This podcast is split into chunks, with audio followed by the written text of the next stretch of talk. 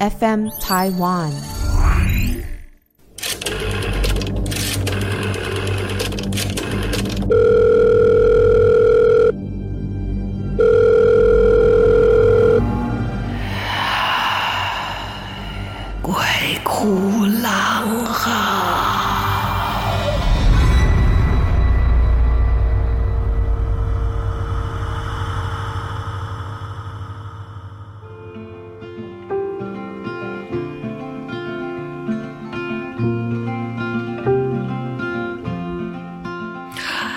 家好，我是郎祖云，欢迎来到鬼哭狼嚎。哎，怕听鬼故事的人，今天不用害怕了。今天我们来到有事吗？而且告诉今天。告诉今天是谁啊？告诉大家，今天你看讲话快就是这样，断句就会出问题。今天我们真有事，而且还请到一位非常非常特别，我个人非常非常的这个尊敬以及呢喜爱的一位心理学博士啊！就我想大家最近都常常听到他的名字，因为他在谈心理学是那么的没有负担，是这么的可以让你融入生活，可以在你生活当中找到轨迹。我有拜读过他的作品。而且他的人又幽默又可爱，而且他还会开锁。我不知道为什么要去学开锁，等下可以问他。好，欢迎我们的心理学博士陈永仪博士。哎，谢谢祖云，各位听众，大家好。呃，其实今天邀请博士来啊，是要来聊聊，就是我自己心里面觉得很有趣的一个范围，应该这样说。很多人都说艺术是可以治疗的，嗯，治疗很多可能内心的伤痛啊，或者是一些尘封的往事啊，或者解不开的谜啊。嗯，我自己上课的时候有碰到过几个例子，然后因为我也没学过心理学，然后等到你在教学的过程慢慢成长到接触到不同领域的时候，发现说，哟。所以，呃，戏剧是属于艺术的一个范畴，它真的可以让很多人不敢说影响他一生，但起码他现在这个状态好像能够得到一些疏解。所以呢，呃，今天可能有一些心理学跟心理学相关、跟表演跟戏剧相关的一些问题要来请教陈教授。请教不敢当，但是今天就不讲鬼了。诡异，我们也要想到也可以聊嘛，对，也可以聊嘛。因为有一些人的这种灵异状况，他不见得是真的遇到什么，是心理出了状况，也不一定。是是是。其实我遇到学心理学的人，我一直都有一个好奇，所以我觉得我这个第一个问题应该也是大灾问，就是。你为什么会想学心理学啊？感觉很难呢，因为他就像您有讲过，什么神经传导、身体挤出什么酵素啦，或者外在环境的影响啊，这个很深层的伤痛啊，这个这个不是都会很会让自己很负面吗？因为我的朋友去看心理医生啊，身心科医生啊，是他说医生都是面无表情的，因为不能被被影响嘛。呃，还是说其实他们是关起来，根本没有在听。哎，是也不能。承认了，嗯，其实我觉得这一步一步走到这边来，呃，我会觉得当演员更难呢，我要能当演员就好了。但我觉得你有这个 能力，没完全没有，这个是要天分的。所以有些东西真的就是光靠想也没有办法达成。但是我走心理学这条路，其实一开始的时候也是就是排除法啦，就是说，哎、欸，我小时候想要当工程师，那数学这个没弄不拢，就是几跟几都搞不清楚，然后。就不行了，然后后来想说，嗯，当医生不错啊。结果有些这个什么身体里面几根骨头几几个肌肉，又是数学，哎、对，又搞搞不搞不懂。然后结果后来就排除法了，嗯、然后觉得人呐、啊、很有很很好玩。嗯，那最后走到这个临床心理，也是我觉得想太多，可能就没办法走到这边来了。嗯，你就想说，哎，每天谁快快快乐乐会来找你，总是有事嘛。对啊，所以我就觉得当心理医生也很了不起，哎，要。揣着装着别人这么多的痛苦是呢喃，有些真的是呢喃吧，是是是，就就 murmur 嘛，真的，嗯，那有一些是其实都是。自己做成的一些错误，可是都要赖给别人的抱怨，没错，没错。嗯、然后有很多也是天天讲，天天讲，然后不愿意改变，嗯、对不对？最后你会就觉得是说，那就不要了。你你显然就是想要这样的生活，那你只是想要找一个人赖着 对对对对对，那真的也蛮不愉快的。是，嗯，但是也就是个学习的过程，就是说你当下是在跟他们一起经过这些，那但是我走出整间，走出了门的时候，嗯、呃，我就把这些都留在整间里面。其实那个切割，呃，对我来讲还蛮清楚的。然后你会这个切割，你就可以当演员了。真的呀，切割只是把它留那而已，没有没有办没有办法进入 进入一个很，很想进去的状态，因为不是每个人都能切割啊，多多少少都会被影响。是你像一般人，比方说我们在新闻看到一个很悲伤的新闻，或者是令人气愤的新闻，很多人是会被影响的。是，是是，然后那个影响呢，看深度吧。那有的人就会愤恨不平的找朋友，哎，你这么看那个新闻？对对对，然后找人一起来，不管是抱怨也好。或者是杀气也好，或者只是诉说也好，我们还是会被影响。然后当然过了一天，又开始看，哎，现在到哪里了？坏人抓到了没有啊？呃，什么逃过法律制裁？天哪！他又说他什么啊？思觉失调？这个等一下我要请教教授。对 啊，等等的，我们还是会被影响。所以能够切割也是一个很厉害。所以这个是在呃学心理学的过程里面也会有的训练吗？呃，这个问题真的问的非常的好，你觉得应该有吧？嗯，呃，在美国呢，至少至少。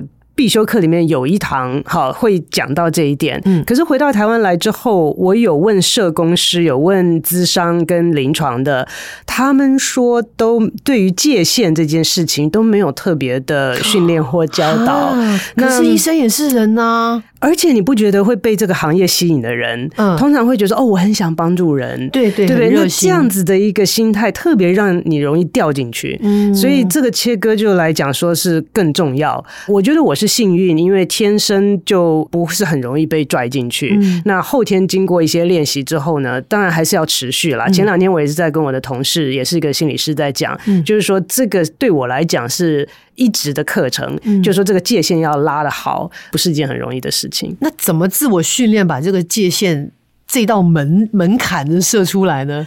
这个当然在专业伦理上面有一些明文的规定，那那些当然就是专业里面的最低标嘛。是，那就是说你跟你的我们叫病人，因为是临床或者是呃智商就叫个案嘛，就是说跟他们之间要有一定的距离，然后有界限。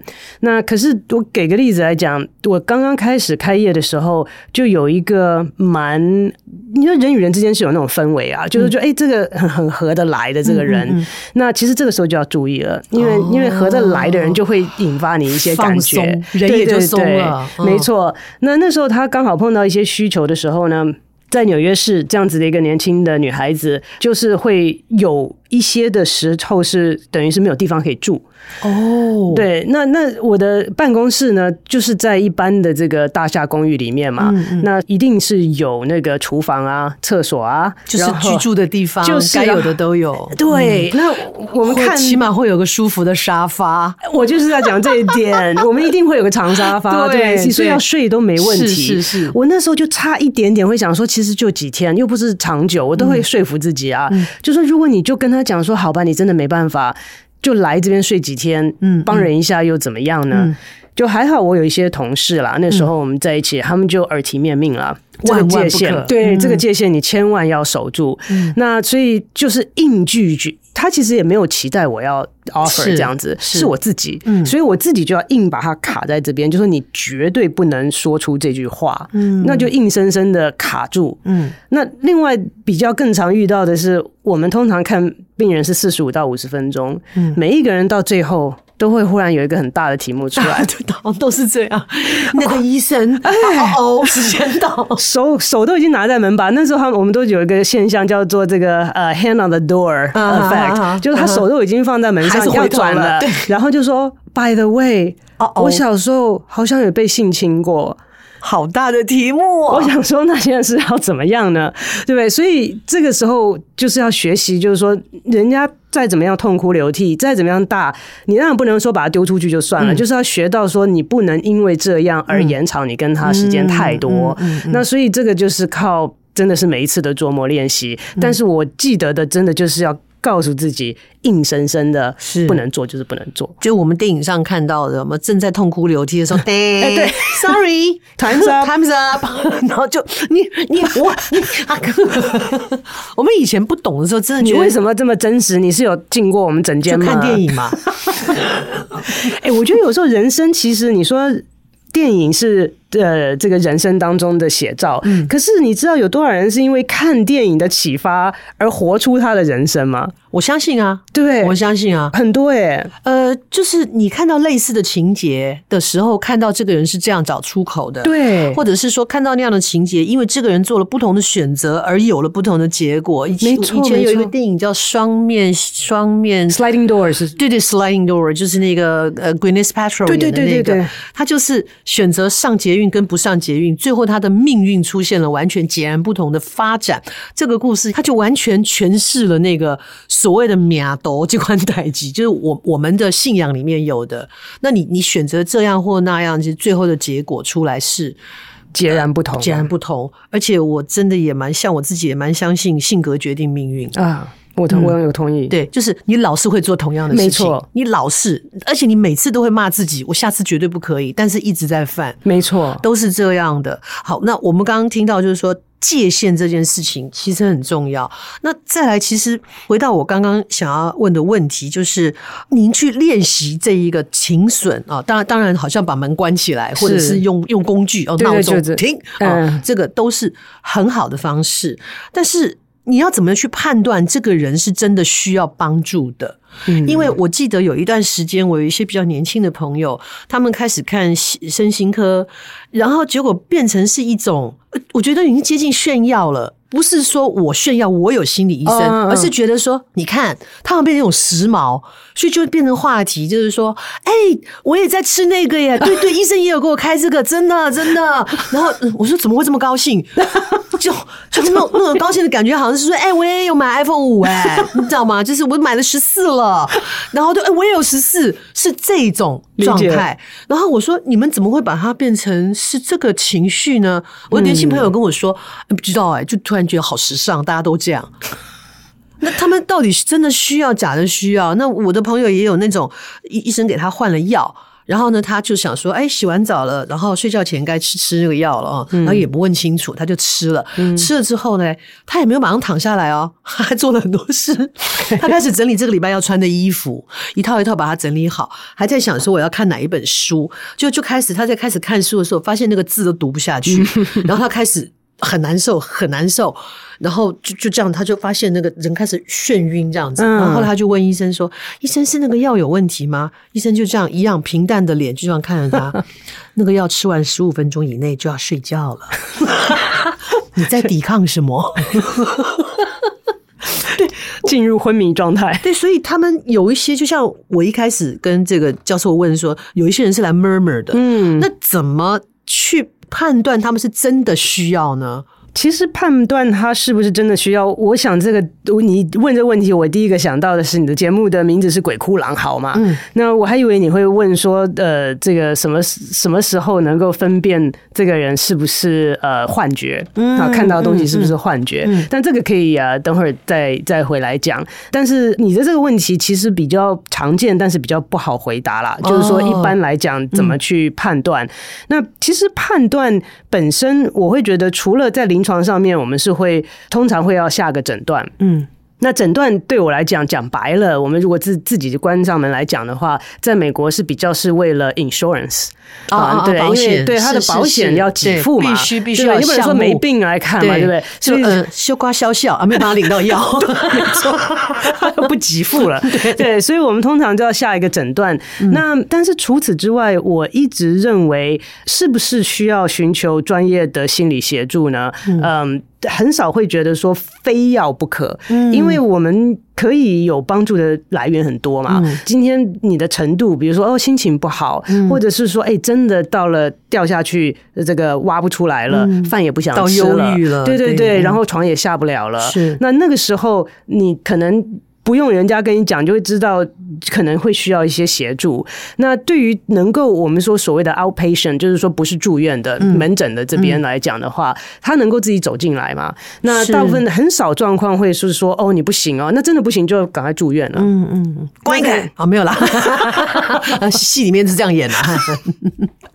那其实呢，嗯，我会觉得需不需要是在那个人来决定啦。有些人会觉得说，哦，我真的很需要每个礼拜都去找我的心理师讲一讲，嗯、没有不行哦。是。那其实我也有碰过很多的例子，是我跟他们讲说，你可以不用来了，啊，你你 OK 了哈。嗯、那他觉得说啊，那这样子没安全感啊，什么什么的，那养成依赖性了。对对对，嗯、那我们就会说好，那我们有个计划，我们先每隔一个礼拜，然后每个月一次，然后慢慢、嗯、慢慢慢慢慢慢的就。不用脱离，对，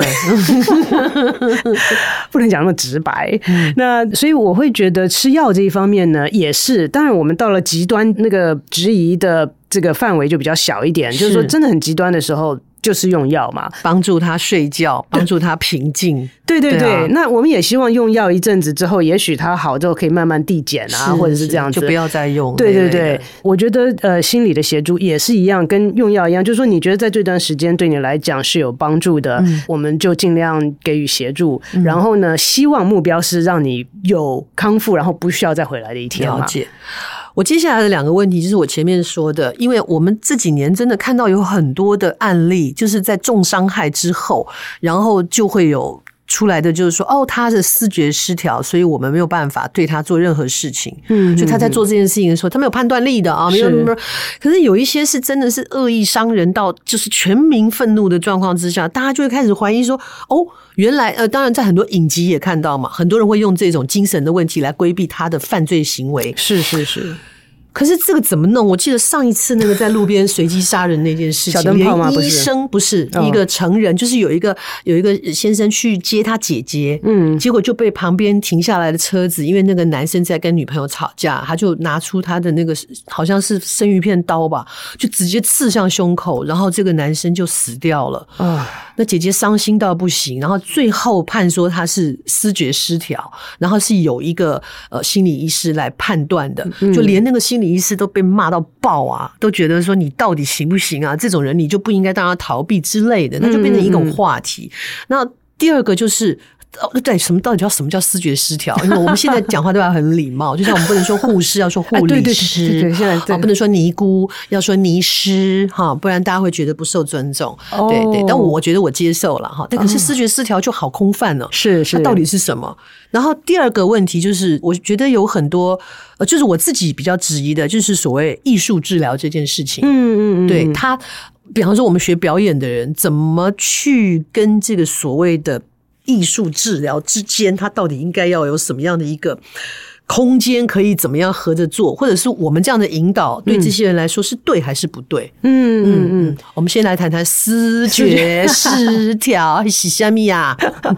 思觉失调呢，是近年来才证明的，以前叫做精神分裂症。嗯嗯。啊，那其实你刚刚讲到的那些，都是法律跟心理的一个嗯。一直都是不断在演变的一个领域。嗯，那在美国也是一样遇到同样的情况。通常这个时候，因为我在美国的参与会比较多一点，嗯，台湾的，所以我不能够直接的去有 comment，因为我不是十分了解台湾。我们没有要 comment 这个行为，就是说这个事情，只是说很多人会用这个名词来来，就是说哦，他就是没有办法，他没有行为能力。是，嗯嗯。其实这个在法律上的界定，在美国来讲也是经过很多很多年的演变。那但是呢，到归根结底，长话短说来讲呢，应该不是这么容易使用这个来用来作为脱罪的方式。嗯嗯，因为。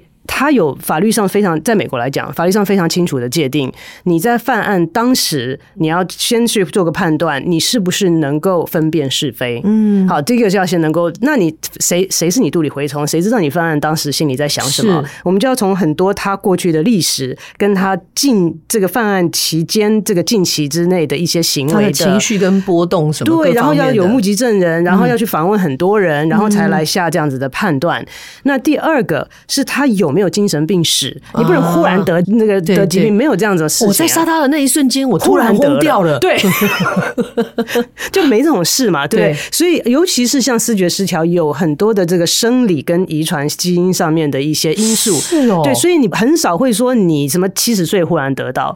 那视觉失调最经常的发生的 onset 是在十八到二十二岁左右。好，所以你今天如果说你说什么五十岁忽然视觉失调，就说不能说是不可能，但是它的几率非常。常小，嗯，所以你就要用这个去做判断，嗯，那所以不只是视觉失调，很多心理疾病都可以拿来用来做可能的一个辩解嘛，嗯，那但是你第一个要证明他有精神病史，然后第二个要证明这个精神病史导致他在犯案当下，嗯，没有判断是非的能力，嗯，没有自我控制的能力，这个连结要连起来才行，所以他其实要经过一段时间的，他收证要很久，而且通常不会是一个心理师来做这个判断，嗯，是一个 team。然后你想想看，你如果是这个呃 prosecutor，那个是检察官嘛，检察官，如果你是检察官，你会找你的专家证人嘛？是，但是对方也会，对方也会啊，对对，对，对，所以你判断的人一定。应该不止一个，然后那个时间是非常冗长的。只要不要选到那个谁，那个 Amber Amber Bitch 的那一位疯疯的心理师的话，基本上都还可以。所以理论上来讲呢，实在是呃不太常用这样的 defense，因为它成功几率不高。那在台湾，如果近年来有很多这样的案例的话，我觉得是可能要再去思考一下，就是说多了解一下细节，是说它到底是发生了什么。事情，然后也许在系统上面也要去了解台湾的法律跟美国法律有哪些不同，这样子。嗯嗯。我只是想要比较清楚的让大家知道什么叫做思觉失调，到底失调到什么程度这样子啊？呃，对的，我还没回答你这个问题哈。视觉失调，视觉失调是很多这个呃心理精神疾病当中的一种。嗯，那它呢，其实它的症状呢，通常呢会有几种。它的种类很多，嗯，好，那其实有些时候是我们看起来不是很明显的，其中有一种类型就是没有表情、没有情绪，嗯，那他就是坐那儿。啊，然后呢，什么表情也没有，你跟他讲话也没有，什么就他那个额叶颞叶出问题那样子。哎，你看你很清楚啊，所以我我你说如果说我可以当演员，我你更能当心理师，不，这就是看推理小说看出来的吗？所以他这样子没有反应的时候，其实你不太像那个典型的视觉失调。嗯，那视觉失调呢，常被人关注的是那某一种特别的类型，是他会胡言乱语啦，哦，然后他会有幻觉，嗯，那幻觉本。身来讲，我们的五个感官都可能产生幻觉，是。看到别人看不到的东西，听到别人听不到的，闻到、吃到、嗯、感受到、触感都可能有。可能都掉故意啊，就是对对 对，就是这个意思。嗯、那有些人是会在肢体上面会产生非常奇怪的肢体的姿势，嗯、然后一旦他找到了一个姿势，他就不动了。好，所以有时候呃，以前我姐姐念伯克莱，然后我们在这个 Berkeley campus 里面有一个非常有名的人叫做 Polka Dot Man，嗯、他就是每天都穿点点点点的，对，然后他就来到每天上班一样的，嗯、就来到校园里某个地方，然后就找了一个姿势，以后就不动了，不动了。哎，这样，他他好适合当那个美术系的人体模特哦。所以他的 manifestation，他表现出来的方式其实蛮多的，嗯、但是会让人很明显的觉得这个人异常，嗯、是视觉失调里面的某一种类型的视觉失调展现的方式了哈。对对对，那就是 hallucination 跟这个呃 delusion，delusion 妄想妄想，对对，这两种东西通常会比较明显。嗯、那但是也有很多其他类型不是这么明显，但是常常有的时候在曝光率比较强的，然后呢让大家会觉得呃在。媒体上面比较常看见的，对，那它会是这种比较明显型的。嗯、那但是它的这个呃范围太大了，对不对？对对对，它其实不是就是我们想象中一两样、三四样的特征。对对对，心理的这个范畴实在太密太多了。是。但是这个是看出来你就知道他不正常，是，是，是就是很明显不正常。有些人不正常看起来挺正常的嘛，嗯、对。但是这种是你看起来就知道是不正常的，所以特别容易吸睛。还有一种的胡说八道，就是电影里面常常有的，孩子会对着空气说：“是吗？你也觉得这样很好玩吗？那你要不要过来坐坐？”然后就爸妈就吓死了。想象中的朋友，就就在鬼片里面，他一定是个鬼怪。小孩神经比较容易被接受的。好。最后呢，来聊一下这个所谓的艺术治疗。嗯，我自己有几个经验，就是说让我的学生提供他们的真实人生的故事，嗯，然后我们来做呈现。嗯，那当然我没有办法百分之百知道到底还原多少，但是我就觉得第一个就表演来讲的话，他们其实是很容易。演出来的是因为他经历过，他有画面，嗯，他有记忆，嗯，他很容易。然后我再用其他跟他这个故事相关的其他的同学来扮演这些可能会出现的人物，甚至是情绪。比方说。有人被霸凌哦，那我也不知道他们霸凌他什么，但是我会让其他的同学来演霸凌者，但不见得是真的人，他们可能会用一种表演的模式，就是慢慢朝他靠近。嗯，你就是很糟糕，嗯，你很丑，叭叭叭叭，然后他就会还原到那个状态。然后他的情绪，所有东西就会很真实。嗯，那我我是做过这样子，甚至也有就是呃学生跟母亲之间的，然后我把他他们的相处还有很多他心里面的一些想法跟欲望，我们就做成一个短的剧。然后妈妈也来看，妈妈也是哭的样子。她说：“我从来不知道我儿子在想什么。”嗯，我现在才知道他原来要这个。是对，那那当然对有一些学生，他们就觉得很疗愈，对，觉得啊，我好像把心里面那个结打开了，是他更勇敢的去面对他自己的伤。痛什么的，那那如果说像心理学的部分要跟这种戏剧的东西结合，嗯，它。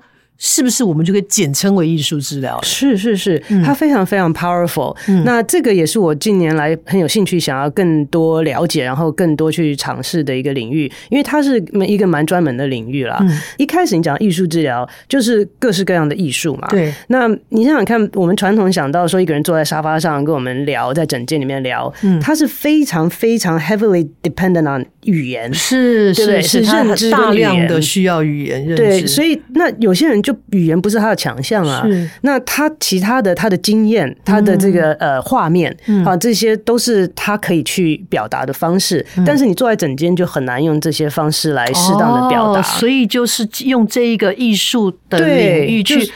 替代他的语言的这个部分，让他用别的方式来表达。对，那所以我觉得这也是很好的一件事情，因为真的不是每一个人都可以是是是用用某一种方式来表达，或者有一些是被送来的，他根本不讲话的。对对对对对。那所以这是这个前提。你刚刚讲的呢，特别在戏剧这一块呢，有一个领域叫做这个 psychodrama，嗯，中文就直接翻成心理剧。嗯嗯嗯。那这个我觉得跟您刚刚讲的这个，我觉得这是我在学习目前。在学习这一块，嗯，那学习不是说我真的是能做，就是我想要多了解一下这个领域，嗯，那是跟您刚刚讲的非常非常类似。嗯，那他在这个当中呢，有个导演，嗯，然后呢是个团体，对，所以不是一对一的，那他绝对是要团体，对，因为别人要来演这个其他的人，对，然后常常呢会有一个替身，嗯，就是你的内心世界，嗯，所以那个替身呢会看着你，然后。帮你讲出你内心世界的话，有的时候就光替身对话两句，那就泪如雨下了。是是是，就说没有人讲出我的心声这样子。嗯嗯、这个过程其实是有点类似，如果把它比成我比较理解的一个，是我们所谓的叙述的心理治疗，叫做 narrative。嗯嗯，就是说我把我过去为什么会有创伤，为什么会有过不去的地方，是因为解不开。是，那我没有办法经过重新的去梳理之后重写一遍呢？嗯嗯，那重写一遍，我是不是有可能有不同的选项？是，那也许我没活出这个选项，嗯、但是我知道可能有不同的选项。嗯、那我今后在我人生当中，是不是可以学习到不同选项的这一个方式？没错，没错，或方向，没错。嗯、那在演的当中呢，我会觉得特别要这个我在学习的地方，就是说跟心理学比较相关的是说，你把它打开来了，嗯，你要收尾。就是说，你不能让人家创伤啪摊开，就这样子了。对，再见，时间到了，拜拜。对，对对对，你要能够把他让他感觉安全，是，然后帮他能够收尾，收尾之后还希望能够有一些启发。像你刚刚讲，就是说，哎，我以后可以用什么样不同的方式来面对。那所以当中的环节其实蛮多的，但是。最缺少不了的环节就是，哎、欸，我能够回到那个时候，回到过去，嗯、知道发生什么事情，才能从那个成为起点，嗯、来再走一遍这个历程吧。嗯，了解。哇，很有趣的范围哈。然后我们今天跟陈教授也学了很多啊，知道这个思觉失调这件事情，它不是靠一个案子一个月之后一个医生丢出来说 哦，他思觉失调。其实这件事情是很漫长、很仔细的，是是要小心辩证、搜集资。料，而且可能要需要一个团队，是很大量的一个工作。没错，没错。这个我不，当然我也不是法律系的，我也不知道我们的法律的状况如何。也许真的需要这个热心的，以及真的对这个事情关系的这个法律界的人，是不是我们可能在在某一些该改的地方就要改一下哈？不然真的很多人会用这个方法，就是酸起来的 bookie 啊哈。那对于这一些无无辜的人，或者是。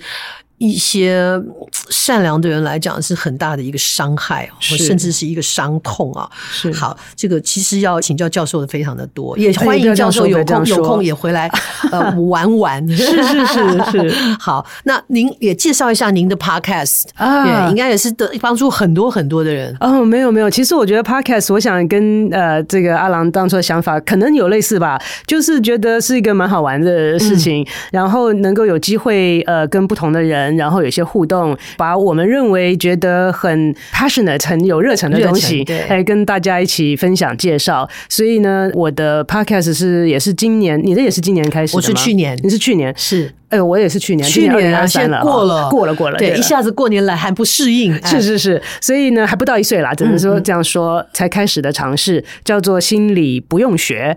好，那因为我一直觉得心理就是我们天天会遇到的事情嘛，所以也不见得一定都要很刻意的去学习它，更重要的是去经历它，然后呢，用我们自己的方法来学习去自处。嗯，那所以跟大家呃分享各式各样跟心理学有关的东西。那在 IG 跟在 FB 上面。如果搜寻心理不用学，都可以找到这个节目。这样子，明天我们节目通常都是星期五上架，那所以在明天呢，我们也有这个荣幸邀请到阿朗来到我们的节目当中，Yeah. 呃，聊得呃很愉快这样子，所以呃欢迎大家有空的时候也可以收听啊，重要是随时可以听啊，对对对对，Podcast 你可以回头听。那等这个有还有什么疑难杂症不懂的，也可以回去多听听我们的陈教授到底说了哪一些，对你来说很。实用的嘛，对不对？是是是。好，今天非常谢谢教授，谢谢谢谢谢谢 May，谢谢 好，谢谢各位听众啊，一样的呃，大家可以来投稿，或者是你可以留言啊。我们 FM Taiwan 有一个投稿专区，点进去就可以了。也请大家常常到 Apple Podcast 给我们做一个评分，希望还有更好的内容跟大家一起分享。下次你想想听什么样的故事呢？也可以告诉我们，我们继续让你害怕。哈哈哈哈哈！再见。